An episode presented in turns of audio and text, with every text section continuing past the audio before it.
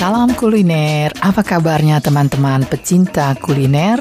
Selamat berjelajah kuliner bersama saya Maria Sukamto. Hari ini kita menjelajahi Michelin Guide. Membaca artikel detikfood.com yang mengatakan resto milik Sukiyabashi Jiro di Jepang disebut sebagai resto sushi terbaik dunia, tapi kini resto tersebut harus dikeluarkan dari panduan bergengsi Michelin Guide. Berita ini membuat saya teringat dua tahun lalu, yaitu tahun 2017, di mana di papan restoran Tien Sui Lo di kota Taipei dan juga di New Taipei City yang diletakkan di depan restoran terpampang tulisan yang mengatakan kami menolak kehadiran Michelin. Ya, teman-teman pendengar, setelah membacanya, saya menjadi sangat tergugah, terharu, dan malah tambah hormat kepada restoran yang bernama Tien Sui Lo. Karena menurut saya, kepiawaian kuliner, terutama kuliner dunia timur, dunia Asia, sangat kaya akan nilai seni budayanya. Maka, bagaimana bisa diselami oleh orang-orang yang menyebut dirinya sebagai pakar kuliner dunia yang bernaung di bawah nama panduan bergengsi Michelin Guide, yaitu panduan Michelin. Seolah-olah kalau sudah cocok di lidahnya, maka masakan orang Asia baru bisa terbilang enak. Dan kalau mereka merasa tidak cocok karena tidak tahu latar belakang sejarah dan budaya kulinernya, mungkin bahkan merasa jijik, dan mereka menjatuhkan vonis. Tidak enak.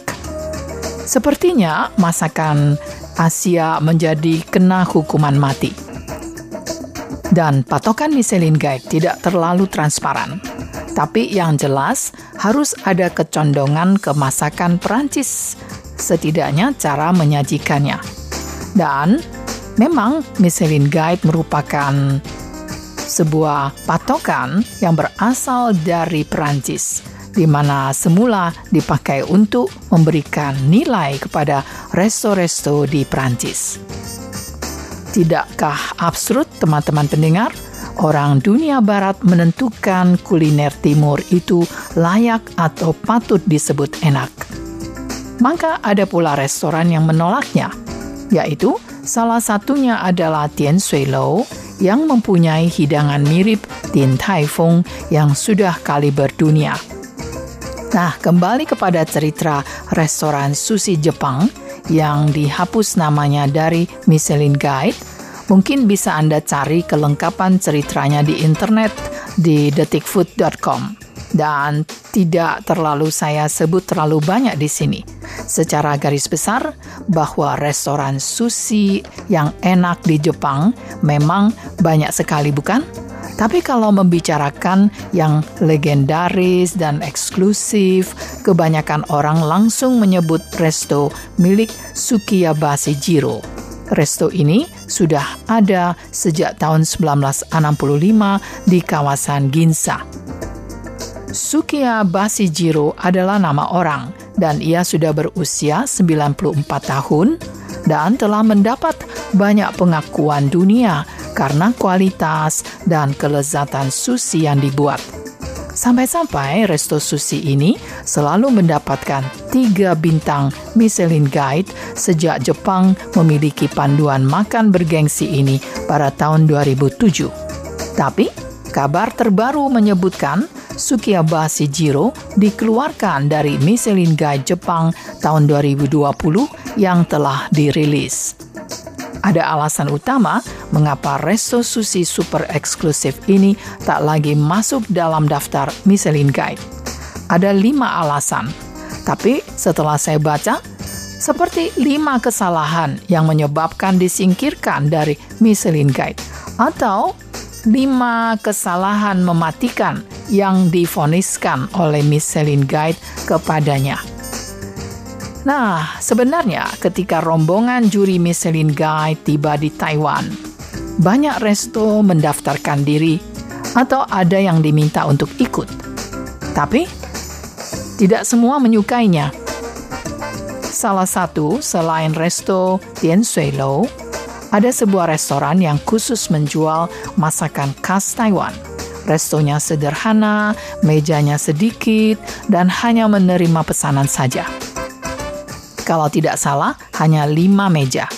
Sebab hidangannya super high class dan tentu tidak murah.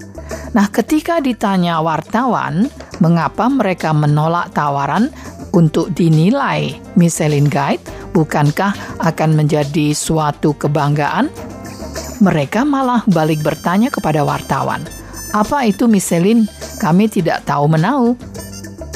Demikian pula dengan Tien Sui Lou, restoran yang menolak karena juga mempunyai alasan serupa. Tapi anehnya, Tien Lou tetap dimasukkan dalam Michelin Guide bahkan berturut-turut dua tahun. Dan ceritanya begini, konon pada bulan November tahun 2017, seorang juri Michelin yang menyamar sebagai tamu biasa makan ke restoran Lou. Nah setelah selesai makan, ia menyodorkan kartu nama dan ingin mewawancarai chefnya dan minta masuk ke dapurnya. Tapi sesuai dengan permintaan dari bos Suelo yang melarang untuk diliput atau diperiksa atau dinilai, maka permintaannya ditolak semua. Sudah ditolak, Tien Suelo malah tetap dimasukkan dalam daftar Michelin sebagai restoran yang wajib dikunjungi di Taipei. Bahkan Michelin memuji restoran ini bernuansa tradisional yang indah dan masakannya berstandar tinggi. Dituliskan bahwa ikan cuka, daging kecap, dan masih banyak lagi hidangan dalam menunya disebut sangat berkaliber tinggi dan mendapatkan pujian tinggi walau Tien Suelo tidak mau ikut di kompetisi.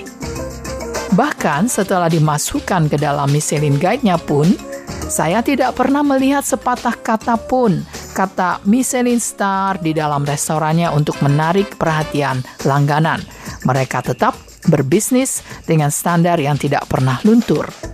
Nah, kalau Anda berselancar di internet, mengkaji kepiawaian Michelin, maka banyak juga suara-suara negatif. Misalnya, pedagang makanan jalanan street food setelah mendapatkan penghargaan Michelin Taraf Street Food Contohnya di Hong Kong, ada beberapa yang malah bangkrut karena sejak saat itu uang sewa dinaikkan dan mereka harus pindah ke dalam pasar yang harga sewanya lebih murah.